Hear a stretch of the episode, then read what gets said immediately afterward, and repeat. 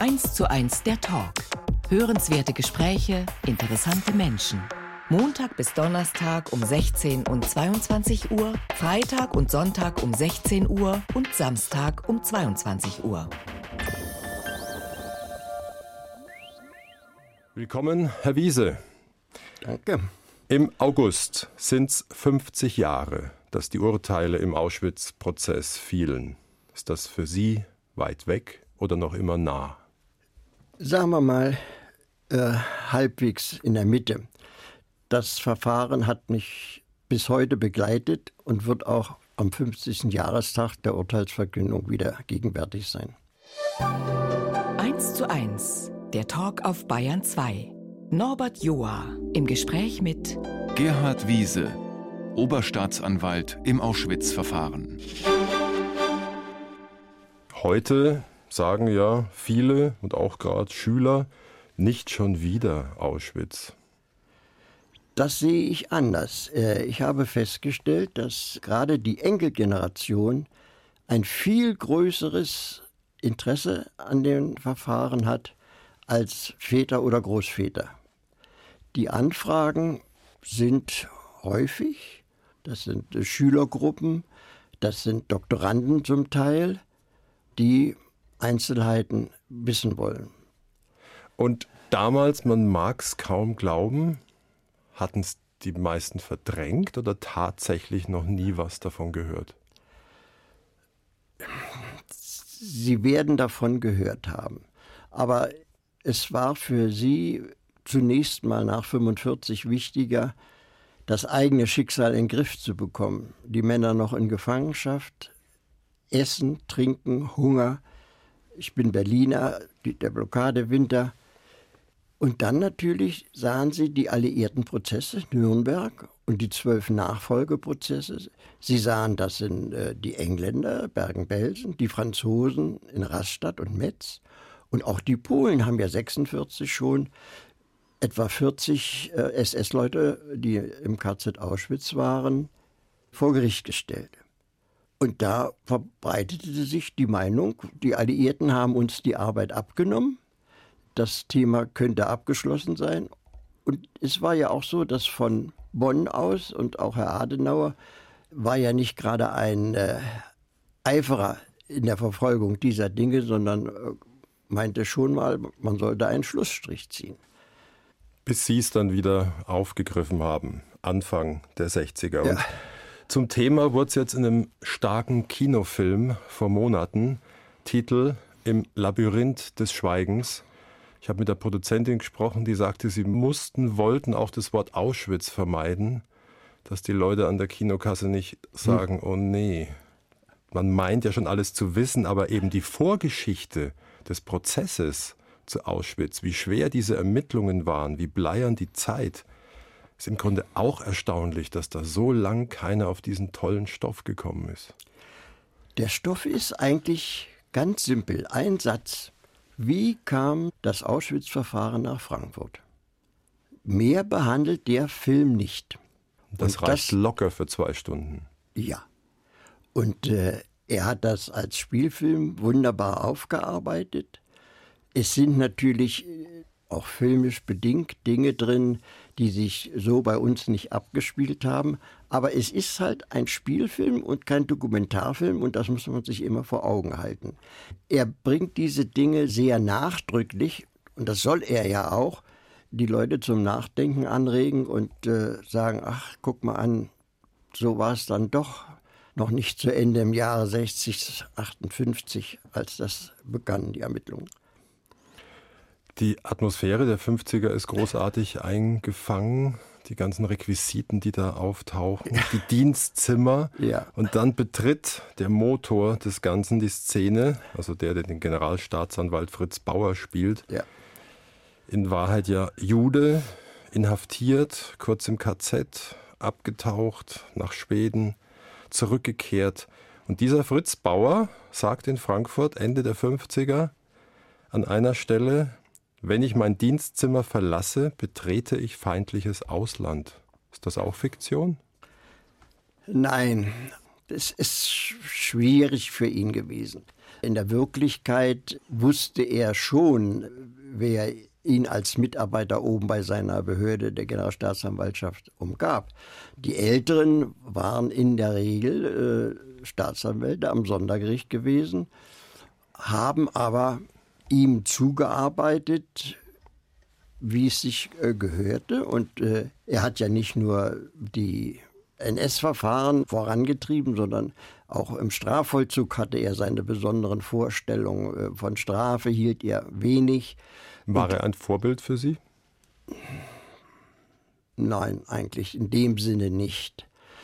Aber dass er diese Aufgabe angestoßen hat? Das, das ist unberufen und da äh, ziehe ich heute noch den Hut vor ihm. Und ich sage mal ganz bestimmt, ohne ihn wäre das Auschwitz-Verfahren in diesem Umfang, wie es dann letztlich gelaufen ist, nicht zustande gekommen. Das wird eine spannende Stunde. Sie hören Bayern 2, 1 zu 1, den Talk und mein Gast heute ist Oberstaatsanwalt AD Gerhard Wiese.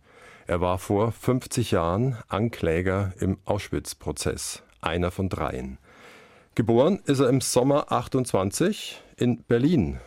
Dann erlebten sie den Kriegsbeginn als elfjähriger Hitlerjunge, vermute ich. Und mit welchem Gefühl? Das, ja, ich war damals in der Hitlerjugend, erste Jahr auf der Oberschule und äh, der erste Mobilmachungstag fiel zusammen mit dem Schulausflug, dem jährlichen Schulausflug in Berlin mit zwei Dampfern auf der Havel abwärts und äh, es war eine Sportveranstaltung. Ich habe damals im 60-Meter-Lauf in meiner Klasse gewonnen und kriegte als Buch geschenkt äh, von Gerstecker die Flusspiraten des Mississippi. In dem Buch war vorbereitet eine Einlage, dass der äh, Direktor noch unterschreiben sollte. Dazu kam es nicht mehr, denn er war von Hause aus Chemiker und ist mit am ersten äh, Kriegstag eingezogen worden. Das Buch blieb also ungewidmet, aber der Kriegsausbruch, ja, es brachte für uns eigentlich in Berlin zunächst wenig Änderung. Der Schulbetrieb ging weiter, eingeschränkt natürlich, weil auch Lehrer eingezogen waren. Und diese Reihe, die kennen Sie noch, flink wie die Windhunde?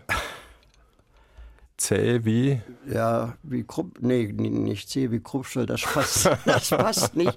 Äh, zäh wie Leder wahrscheinlich und hart wie Kruppstahl, nicht so ungefähr, könnte es lauten. Wie standen denn Ihre Eltern zum Dritten Reich? Meine Mutter war Parteimitglied und äh, von dem Führer sehr angetan. Mein Vater distanziert, war nicht in der Partei, war äh, von Hause aus Zöllner und war zu der Zeit im Wirtschaftsministerium. Und als dann die Bomben auf Berlin fielen, da waren Sie ja dann schon 15? Nee, schon früher, denn es setzte dann die Kinderlandverschickung ein. Die Schule wurde also für bestimmte Klassen abtransportiert, unsere Schule nach Kärnten. Äh, Damit sie raus sind aus der äh, Gefahrenzone. Zone unten in Greifenburg und ein Teil und die andere Klasse oben auf dem Kreuzberg, Jugend der Berge untergebracht, drei Lehrer dabei, Unterricht. Die älteren Jahrgänge rückten dann ab in den Arbeitsdienst. Es, es kamen jüngere Schüler nach. Das Ganze dauerte etwa ja, anderthalb Jahre. Und, dann, dann, mit 15 Jahren und, und vier Monaten tatsächlich so früh Luftwaffenhelfer? Ja, der Jahrgang 28 meiner Klasse und der Parallelklasse kriegten den, nennen wir es mal, Einberufungsbefehl. Das ist die neunte Klasse, oder? Also damals war ich in der 6b, also Zehnte nicht, dann. Äh, passt nicht mehr so ganz zusammen mit der heutigen Zählung. Und die erste Flakbatterie war in unserem Bezirk in der Nähe. In Berlin? In Berlin, in Friedenau bin ich dann aufgewachsen letztlich, äh, vorher in Neukölln und dann Friedenau. Und dort kriegt mir die sogenannte Grundausbildung geschliffen, kräftig von den alten Luftwaffensoldaten. Das änderte sich aber schlagartig, als am 30. Januar 1944 die bei uns benachbarte Scheinwerferbatterie praktisch völlig zerstört wurde durch Bomben und bei uns zum Teil die Baracken einfielen. Es waren bei uns keine Verletzten, aber der Zustand zwischen uns, den Jungen und den Alten, änderte sich schlagartig. Das Verständnis zueinander war größer, wir wurden nicht mehr geschliffen, wir wurden nicht als gleichberechtigt behandelt, aber doch, der Ton wurde anders. Gab es auch sowas wie Hass auf die, die die Bomben schmeißen, auf die Alliierten? Nein, das, das spielte da keine Rolle. Das war aber klar der Feind. Das ist klar und wir haben dann in Berlin in verschiedenen Stellungen rings um Berlin äh, unsere Batterie immer wieder aufgebaut. Ja, bis Januar 45. Und Januar 45 äh, wurde die Batterie geteilt. Die eine Hälfte, also zwei Geschütze fuhren, ich sehe das Bild noch ganz deutlich vor mir, mit Feuerwehrfahrzeugen an die Ostfront gefahren und der andere Teil blieb in Berlin. Ich gehörte dazu und wir waren in, zunächst in Mahlsdorf stationiert. Und äh, je näher die Front kam vom Osten her, je weiter rückten wir in die Innenstadt vor, bis wir äh, letztlich über den Zoobunker äh, in der, ohne Geschütz dann schon verständlich, in der Fahrkartenausgabe des Bahnhofs Bellevue landeten. Das war unser Das war Ihr letzter Stellung. Gefechtsposten. Ja. Und dann mit einem Gewehr in der Hand. Nein, mit einer Panzerfaust lag ich hinter der Siegessäule und da stehen also Bismarck, Moltke und Rohn und ich hatte meinen Platz hinter dem alten Rohn. Kriegsminister unter Bismarck. Mit zur Erinnerung. 16,5. Ja. Da haben Sie auch ganz schön Glück gehabt, Ja, dass Sie davon gekommen sind. ja. Und dann äh, Haben Sie die Panzerfaust irgendwann fallen lassen? So Besser. ist es. Denn es kam der Befehl, alles aufgeben Richtung Westen der sogenannten Armee Wenck entgegen. Und da wälzte sich über die Heerstraße Richtung Spandau eine Masse von Menschen, Männern unterschiedlichster Dienstgrade, unterschiedlicher Waffengattungen über Spandau hinweg und plötzlich waren wir eine kleine Gruppe von zehn Personen in der Nähe vom Flugplatz Starken und äh, wir sahen die Russen, die sahen uns, die wollten schießen, wir haben die Arme gehoben und so kam ich dann in russische Gefangenschaft. Im Grunde waren Sie ein Kindersoldat. Wenn Sie das so bezeichnen wollen, ja, so vom Alter her allemal. Also und im Grunde auch Glück gehabt im doppelten Sinn, also in Gefechten nicht getötet. Weiß nicht, haben Sie noch jemanden getötet? Wissen Sie was? Nein, ich habe nie ein, ein Gewehr oder Pistole in der Hand gehabt. Ich, da halt, Panzerfaust ist auch nicht ohne. aber nie abgeschossen. Und dann ins Lager gekommen, aber nur wenige Monate. Also das war vielleicht das größte Glück. Ja, das war Nicht also, zehn Jahre Nein, Sibirien. nein, das war Fürstenwalde in der Ulanenkaserne. Die besseren Arbeitsgruppen wurden nach Osten abtransportiert und zum Schluss waren etwa noch vier Jugendkompanien und äh, Alte und Kranke da. Und da der Russe dann die Kaserne selbst brauchte, hat er uns innerhalb von paar Tagen entlassen. W ist im Russischen B und da marschierte ich dann also nach dem A in die Freiheit hinaus. Und da mussten wir sehen, dass wir irgendwie weiterkommen. Also mit Güterzügen und so bin ich dann also langsam in Richtung Berlin zurückgekommen. Im August 45. Ende August und war an meinem 17. Geburtstag wieder daheim. Stand das Haus noch. Das Haus stand, die Wohnung war belegt. Meine Mutter war unten äh, bei einer Tante im Haus und da war ich dann auch die erste Zeit, bis unsere Wohnung wieder frei wurde. Weiß jetzt gar nicht, ob es Geschwister gab. Ja, ein Bruder. Der hat es auch geschafft. Der ist drei Jahre jünger und er hat von den Kriegseinwirkungen in dem Sinne nichts mitbekommen. Er hat nur mit meiner Mutter die Flucht aus Schlesien, aus Glatz mitgemacht. Und dann, um es abzukürzen, Ja. eine Herzenssache wäre gewesen, Apotheker, aber sie hatten sich eine TBC eingefangen Äh, im Lager. Mir war gar nicht klar, dann war das Berufsausschlussgrund. Ja, der Amtsarzt sagte nein bei der Vorbelastung. Können Sie nicht Keine Medikamente Zulassung. verteilen. Aha. Also wurde es Jura, aber so rum klingt jetzt nicht nach einer Herzensangelegenheit. Nein, es war, ja, soll ich sagen, eine Verlegenheitslösung. Die Freie Universität machte im Sommer 48 auf und mit einem guten Schulfreund zusammen, der entschlossen war, Jura zu studieren, habe ich mich angeschlossen und äh, ja, und so ging das dann. Die Brötchen habe ich verdient. Mein Vater war noch in russischer Gefangenschaft. Bei der im Aufbau befindlichen äh, Universitätsbibliothek. Und da gibt es ja im Film, im Labyrinth des Schweigens, eine Stelle, wo der Journalist von der Rundschau, ich glaube ich, im Gerichtsgebäude mit jungen Anwälten spricht und sie anherrscht und sagt, es kann doch nicht wahr sein, dass sie alle nichts von Auschwitz mhm. wissen. Sie Staatsdiener, und da war es ja schon 58. Was wussten Sie denn dann 48, 49? Was hatten Sie gehört? Ich hatte im russischen, also in Fürstenwalde, waren äh, im, im, Gefangenenlager große Tafeln aufgestellt mit den Zeitungen. Und da waren auch Bilder von KZ-Häftlingen und Berichte. Ich bin ehrlich genug zu sagen, ich habe das damals nicht glauben wollen, dass das so abgelaufen ist. Sie dachten, es ist Propaganda? Ja, das war meine Überlegung. Fotomontage. Ja, es ist ja alles gemacht worden. Und erst äh, dann. Weil Deutsche sowas nicht tun? Vielleicht auch, ja, mag mit im Hintergrund mit, mitgespielt haben, dass, dass ich eigentlich mir gar nicht so vorstellen konnte. Und erst durch die Nürnberger Prozesse und die nachfolgenden äh, Verfahren wurde die Sache bekannt und dann habe ich es dann auch akzeptiert. Aber da stand dann äh, die Ausbildung im, im Vordergrund. Die, nicht die Universität im Aufbau befindlich, alles etwas einfach strukturiert am Anfang. Und dann sind Sie ja in Ihren Beruf eingestiegen. Erst in Fulda, dann in Frankfurt und nach dem Herbsturlaub 62 sagt Ihr Chef, Sie sollen doch bitte zwei Kollegen bei der Anklageschrift für den Auschwitz-Prozess unterstützen. Ja. Was war denn Ihr erster Gedanke? Okay. Also Sie müssen sich das so vorstellen, wir sind damals sehr hierarchisch organisiert gewesen. Ich hätte natürlich sagen können, nee, das, das möchte ich nicht, aber ich kannte keine Einzelheiten weiter. Ich wusste natürlich, dass die Kollegen seit zwei Jahren da äh, fleißig am Ermitteln waren und dass auch die gerichtliche Voruntersuchung, die damals noch vorgeschrieben war, durch Dr. Düx durchgeführt worden war. Aber Einzelheiten, das lernte ich dann erst während meiner Tätigkeit dann dort im Verfahren als dritter Mann kennen. Und das waren Einzelheiten, die einem den Schlaf rauben können.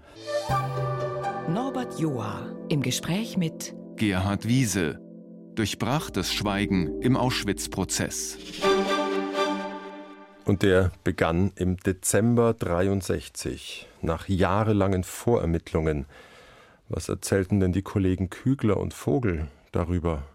Über die Vorermittlungen? Das war damals nicht so einfach. Wir hatten aber Unterstützung. Einmal äh, von Hermann Langbein, der als Vorsitzender der Internationalen Vereinigung der Auschwitz-Häftlinge tätig war und sich, nun heute würde man sagen, ein großes Netzwerk schon aufgebaut hatte von früheren Häftlingskameraden, wusste, wo sie wohnen, wie es ihnen ergangen ist, was sie persönlich erlebt haben. Das Auch die hatten jahrelang geschwiegen, weil sie es schwer ausgehalten haben. Ja, und die Anzeige, die das eigentlich ausgelöst hat, kam von einem deutschen äh, Berufsverbrecher, der in Auschwitz einsaß und dann nach dem Krieg wieder einsaß. Und der erstattete die äh, Strafanzeige gegen Boger. Boger wohnte damals im Einzugsbereich der Staatsanwaltschaft Stuttgart. Und Stuttgart nahm die ersten Ermittlungen auf und nahm auch Boger in Untersuchungshaft. Um den haben Sie sich auch später speziell gekümmert. Ja. Sie hatten am Ende der Vorermittlungen 16.000 Seiten Akten, also vor allem Lagerakten, Totenbücher, Bestellscheine für Giftgas, Aussagen über Folter, über Totschlag. Was macht das mit einem? Man ist zunächst entsetzt, wenn man äh, diese Dinge liest zum ersten Mal und versucht sich vorzustellen, wie das dann wohl tatsächlich abgelaufen ist. Aber wenn man das jetzt wie für mich neu tagtäglich erleben muss, tritt eine innere Distanzierung auf. Das kann man nicht Tag und Nacht mit sich rumschleppen. Man muss, ich bringe immer gern das Beispiel von dem Arzt, der nicht auch jeden Patienten in die Arme nehmen kann. Aber in gewisser Weise auch eine Abstumpfung. Ja, aber ich war eigentlich ganz froh, wenn nach des Tages Arbeit ich äh, in eine andere Welt wieder eintrat. Sie da hatten ja im März 60, Herr Wiese hatte Fräulein Weise geheiratet. Gut recherchiert, ja. Oder war es umgekehrt? Nein, der Herr Wiese hat sich schon an das Fräulein Weise in der Tanzstunde herangemacht. Und zu der und der ersten kleinen Tochter kam er dann nach so einem langen Prozesstag heim. Haben Sie noch irgendein Wort drüber verloren? Zum nein. Entlasten? Nein, ein, nein. Kurz äh, berichtet, ja, heute waren die Zeugen da, aber ich habe auch in anderen Funktionen vermieden, großdienstliche Dinge zu Hause zu besprechen.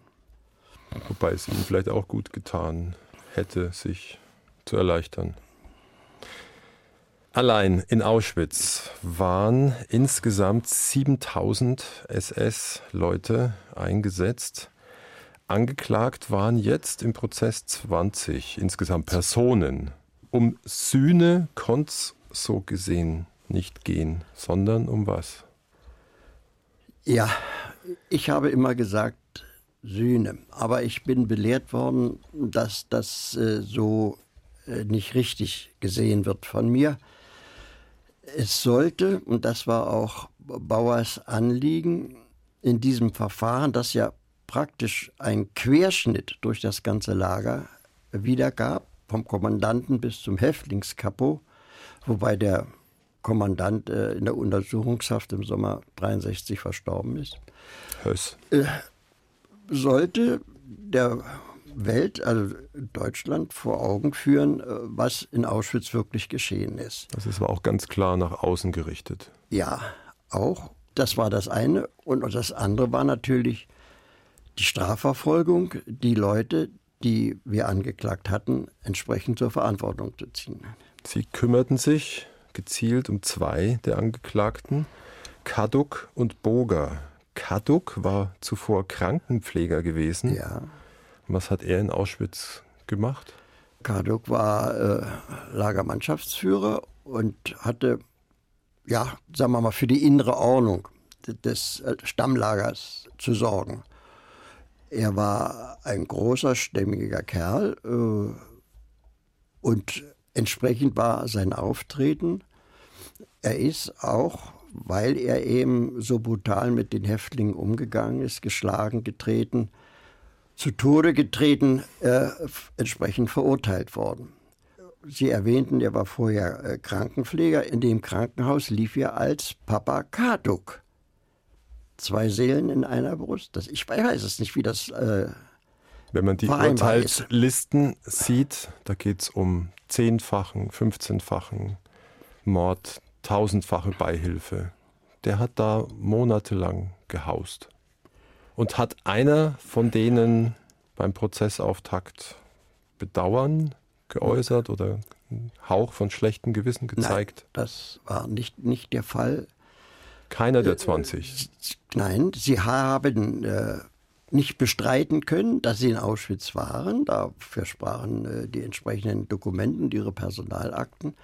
Aber sie hätten nichts Unrechtes getan. Und die Boga-Schaukel, was war das? Boga war Mitglied der politischen Abteilung in Auschwitz und hatte die Angewohnheit, Häftlinge, die nicht äh, aussagen wollten oder nicht so aussagen wollten, wie er es gern hätte, äh, mit den Knien über eine Stange zu hängen und äh, so lange zu schlagen, bis entweder die Antwort kam oder der Häftling tot war. Da diese politische Abteilung Schreibkräfte hatte, Häftlingsfrauen, junge Frauen, die die Schreibarbeit machen mussten, hatten wir sehr gute Zeugen, die äh, das im Nebenzimmer miterleben mussten, was da vor sich ging. Und damit konfrontiert und im sicheren Wissen auch all das getan zu haben, hat er sich wie geäußert? Das ist nicht so gelaufen. Natürlich habe ich meine Ohrfeige verteilt. Aber das, was da behauptet wird, stimmt nicht. Und die meisten sagten, wir hatten keine Wahl. Befehl und Gehorsam. Das kam, ja, versuchten sich damit rauszureden, aber es hat sich ja auch keiner weggemeldet. Denn wer sich weggemeldet hat, musste damit rechnen, an die Front zu kommen und da wurde zurückgeschossen. Und hier waren Sie Herr des Verfahrens im Lager. Hier war klar, wer tötet und ja. wer getötet wird. Wie konnten Sie an manchen Verhandlungstagen innerlich ruhig bleiben? Es, es gab Tage, das war schon sehr belastend. Man kannte die Zeugenaussage äh, natürlich, schriftlich lag sie vor, aber von dem Zeugen vorgetragen das Schicksal seiner Familie. Ich denke immer da an äh, Dr. Berner aus äh, Rumänien, der mit anderen Juden aus Rumänien nach Auschwitz kam, auf der Rampe, wie üblich, links die Männer, rechts die Frauen vorrückte und dann sah er plötzlich einen SS-Mann, den er kannte, Capesius. Capesius war vor dem Krieg Pharmavertreter in Rumänien und hat versucht, seine Produkte bei den Ärzten dort an den Mann zu bringen, so auch bei dem Dr. Berner. Berner hatte sogar noch die Visitenkarte von Capesius dabei. Er geht auf ihn zu und bittet ihn, ihm zu helfen, dass die Familie zusammenbleibt, äh, die Zwillinge doch. Capelius führt das Wort Zwillinge. Äh, bringen Sie her. Dann hat er die Zwillinge äh, gebracht und Capelius ist mit den beiden Mädchen äh, zu Mengele. Mengele wirft einen Blick drauf, uninteressant. Lagerarzt Mengele. Äh, Lagerarzt Mengele. Es waren zweieiige Zwillinge und seine Forschungen betrafen eineiige. Und Forschungen ist ein anderer Begriff für. Ja, für äh, gewalttätige Untersuchungen an den Kindern. Damit war das Schicksal der Familie besiegelt. Frau und Kinder kamen ins Gas, er selbst ins Lager und hat dort als Häftlingsarzt versucht, mit den bescheidenen Mitteln, die er hatte, seinen Häftlingskameraden zu helfen. Haben Sie versucht, in den Gesichtern der Angeklagten zu lesen, während all das zur Sprache kam? War etwas schwierig, zu weit weg, aber keine Gemütsregung. Während es in dem Gerichtssaal nach dieser Aussage zunächst mal, ja, ich gebrauche den Ausdruck, totenstill war. Und es dauerte eine ganze Weile, bis der Vorsitzende wieder äh, das Wort ergriff und den Zeugen zu Ende fragte. Wir machen hier mal eine Zäsur. Leonard Cohen. My, oh my.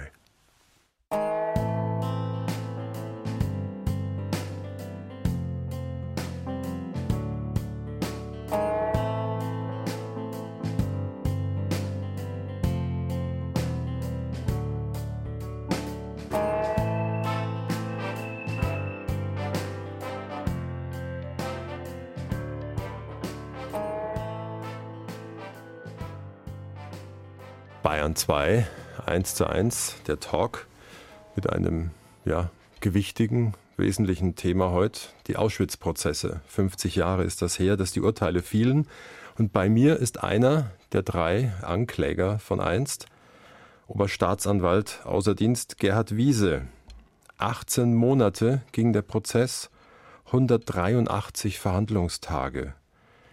Gibt es ein Bild, das spontan jetzt abzurufen ist? Ja, das ist mein Eintritt in den Plenarsaal im Römer, wo unser Prozess begann. Abgedunkelt, beleuchtet, auf der einen Seite der Block der Angeklagten mit ihren Verteidigern und damals noch relativ viel Polizei. Davor das Gericht, drei Richter, sechs Geschworene. Rechter Hand Staatsanwaltschaft, vier Staatsanwälte, daneben die Nebenkläger, viel Presse, Fernsehen vor Prozessbeginn, Zuschauer, soweit noch Platz war. Das Bild ist eigentlich ja, festgemauert. bei dieser Gelegenheit habe ich auch die Angeklagten äh, zum ersten Mal äh, vor Gesicht bekommen. Zum Beispiel den Adjutanten des Lagerchefs Höss, Robert Mulka. Ja. Er gibt zu Protokoll, ich wusste von nichts. Unverständlich, dass ein Hamburger Kaufmann sowas von sich geben kann, weil es so widerwärtig falsch ist. Er war es doch zum Beispiel, der die Fahrbefehle für die LKWs unterschrieben hat, die nach Dessau fuhren und das Zyklon B herbeiholten. Der andere Sachen unterschrieben hat und als Adjutant in einem Vernichtungslager wusste ich nicht, was es vor sich ging. Das, wenn man im Lager mal gewesen ist, wir haben ja einen Ortstermin gehabt, äh, das ist unvorstellbar, was der Mann von sich gibt. Hätte man bei einem auf der Straße gedacht, oh, das ist ein ganz gefährlicher? Nein, bei keinem der Angeklagten. Biedere Leute mit biederen Berufen, Arzt, Apotheker, Bankkaufmann, Kleinhändler, Ingenieur. Die danach einfach weitergelebt haben. Ja. Wir kommen zu den großen Linien nämlich jetzt. Also Ihr Ansatz war, es ist nachweisbar niemand hingerichtet worden von den SS-Wachmannschaften, der sich dem Dienst im Vernichtungslager verweigerte. Und wenn in einem Vernichtungslager, wie der Name schon sagt, alles tun auf Mord oder Beihilfe zum Mord zielt, dann habe ich gleich kapitale Verbrechen bei allen, die da sind. Der Richter dagegen beharrte auf erwiesener Einzelschuld. Ja. Ich muss nachweisen, dieser eine hat gemordet. Ja. Wie sehen Sie es heute, die beiden Linien? Wir haben damals schon am Schluss der Hauptverhandlung den Antrag gestellt, die Angeklagten darauf hinzuweisen, dass sie auch wegen Beihilfe, jeder wegen Beihilfe wenn nicht mehr, verurteilt werden kann, weil wir äh, das Lager Auschwitz als eine Einheit gesehen haben, mit Birkenau als Auschwitz II, mit Monowitz als Auschwitz III und den verschiedenen Nebenlagern, dass das eine Einheit bildete und jeder, der dort tätig war, seinen Beitrag auf seinem Posten zur Vernichtung geleistet hat. Das Gericht war über diesen Antrag nicht amused, aber es musste ihn nach der Prozessordnung weitergeben. Aber Sie haben es angedeutet, der Vorsitzende hat gleich zu Beginn seiner sehr guten und ausführlichen äh, Urteilsbegründung gesagt, wir haben Schuldstrafrecht und wir müssen dem Täter nachweisen, dass er was getan hat. Können wir das, wird er verurteilt. Können wir das nicht, muss er freigesprochen werden. Am Ende gab es sechsmal lebenslang, ja. elfmal Haftstrafen und dreimal Freispruch. Ja. Damit konnten, können Sie leben? Ich muss es akzeptieren, denn der BGH hat das Urteil bestätigt, bis auf den Fall Lukas. Bei Ihnen hätte es 20 Mal lebenslang gegeben. So war unser Antrag. Aber sühnen kann man es im Grunde ja auch nicht wirklich. Nein, das, das, was soll man? Eine Million Menschen wurden ja. da verbrannt. So ist es leider, ja. Aber ist das eingetreten damals schon in so einem Umfang, was Fritz Bauer sich gewünscht hat? Die Bundesrepublik spricht darüber, denkt darüber nach? So umfangreich, wie Sie es eben formuliert haben, sicherlich nicht. Bauer hatte erreicht, dass rechtskräftig festgestellt war, was in Auschwitz passiert ist und keiner mehr dran rumdeuteln konnte, äh, das stimmt ja alles gar nicht, es gab keine Gaskammern und so weiter, was da törichte Menschen auch heute noch von sich geben. Aber er hatte ein Urteil, das ja Rechtsgeschichte geschrieben hat. Die Wirkung nach außen auf die allgemeine Bevölkerung ist für mich als Laien schwer äh, zu beurteilen. Es liefen zur damaligen Zeit etwa zeitgleich, bisschen zeitlich auch versetzt, in Düsseldorf beispielsweise gegen Angehörige des KZs Treblinka, in Hagen gegen Leute äh, aus Sobibor und 62 schon ist in Bonn ein Verfahren gelaufen gegen Angehörige des KZs Kulmhof, Stichwort äh, Vernichtung in LKWs durch Abgase.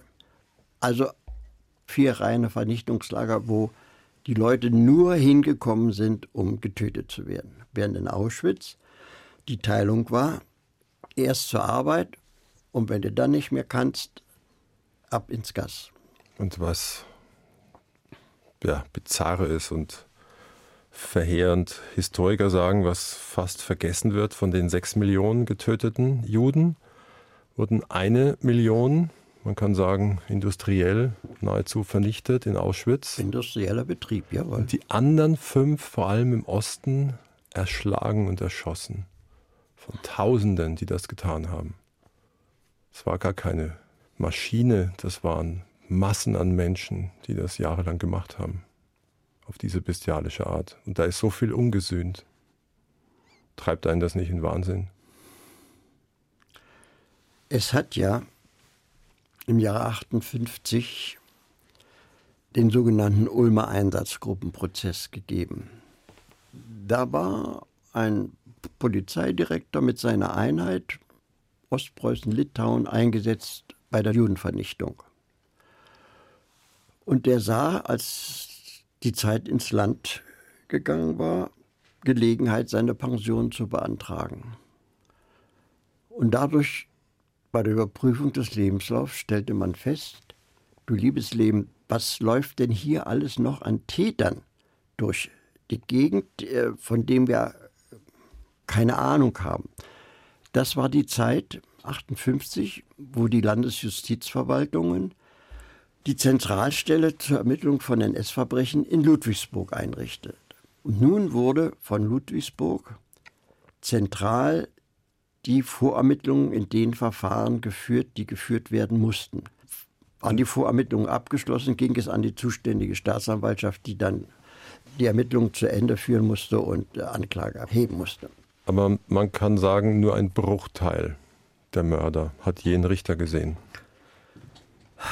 Ja, das ist leider so. Und die Angeklagten, ich komme noch einmal darauf zurück, nach 18 Monaten, zig Zeugenschilderungen, dem Urteil im Namen des deutschen Volkes hat die ganze Zeit, als es gehörte, nichts bewegt. Nein. Mulker war im, äh, zwischendurch mal empört. Äh, ich, ich, ich, war deutscher Offizier. Was, was vermuten die von mir? Was wollen Sie von mir? 50 Jahre her. Wir sind in Gedanken noch im Jahre 1965. In Bayern 2, 1 zu 1 der Talk, ist zu Gast Oberstaatsanwalt außer Dienst Gerhard Wiese. Insgesamt sieben Jahre war er befasst mit den Auschwitz-Prozessen, als 20 Jahre nach Kriegsende die Verbrechen verhandelt wurden. Sie sagen jetzt selbst, es war der Prozess meines Lebens. Jetzt haben Sie drei Kinder und sechs Enkel. Ja. Wollten, mussten die was hören? Später. Sie hatten dann ihre eigenen Familien, hatten ihre eigenen Probleme. Aber mit dem Kontakt zu den Filmleuten und dem 50. Jahrestag war sowohl bei der Tochter in Spanien als auch bei dem Sohn in Köln das Interesse sehr, sehr angewachsen und, und haben ständig nachgefragt. Bei den Enkeln auch? Der Ältere ist jetzt 18 und studiert Physik in Salamanca. Ja, bei dem Berliner Enkel, auch im Zusammenhang mit dem Film jetzt. Und weil Sie gerade Berlin erwähnen, ja. jetzt sind 70 Jahre Frieden. Hätten Sie es für möglich gehalten? Nein. Sie dachten, Sie müssen da nochmal durch? Ja, der Kalte Krieg. Und in West-Berlin, äh, also für mich stand es an manchen Zeitpunkt auf der Kippe. Und in diesen 70 Jahren war der Glaube an den Rechtsstaat ungebrochen oder waren Sie mal irgendwann nah dran, ihn zu verlieren? Soweit ich davon betroffen war, eigentlich kein Zweifel. Ich weiß natürlich, dass der ein oder andere Richter vielleicht etwas großzügig diese Dinge gehandhabt hat, aber die Justiz war insoweit schon intakt, denke ich. Bei dem Stichwort von den 3000 NS-Militärrichtern ist keiner zur Rechenschaft gezogen worden. Egal, wen er hat erschießen lassen. Ist auch Herr Hofmeier war, der Vorsitzende, war Militärrichter gewesen. Weil der Spruch abgewandelt, was Recht war, deutsches Recht, in dieser Zeit kann nicht Unrecht werden. Das ist der Herr Filbinger, ja.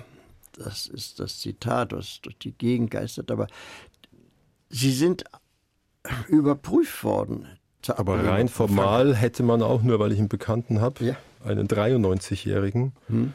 Man hätte die 23.000 Deserteure nicht zwingend erschießen müssen nach Recht, man hätte ihnen auch lebenslang geben können oder Zuchthaus.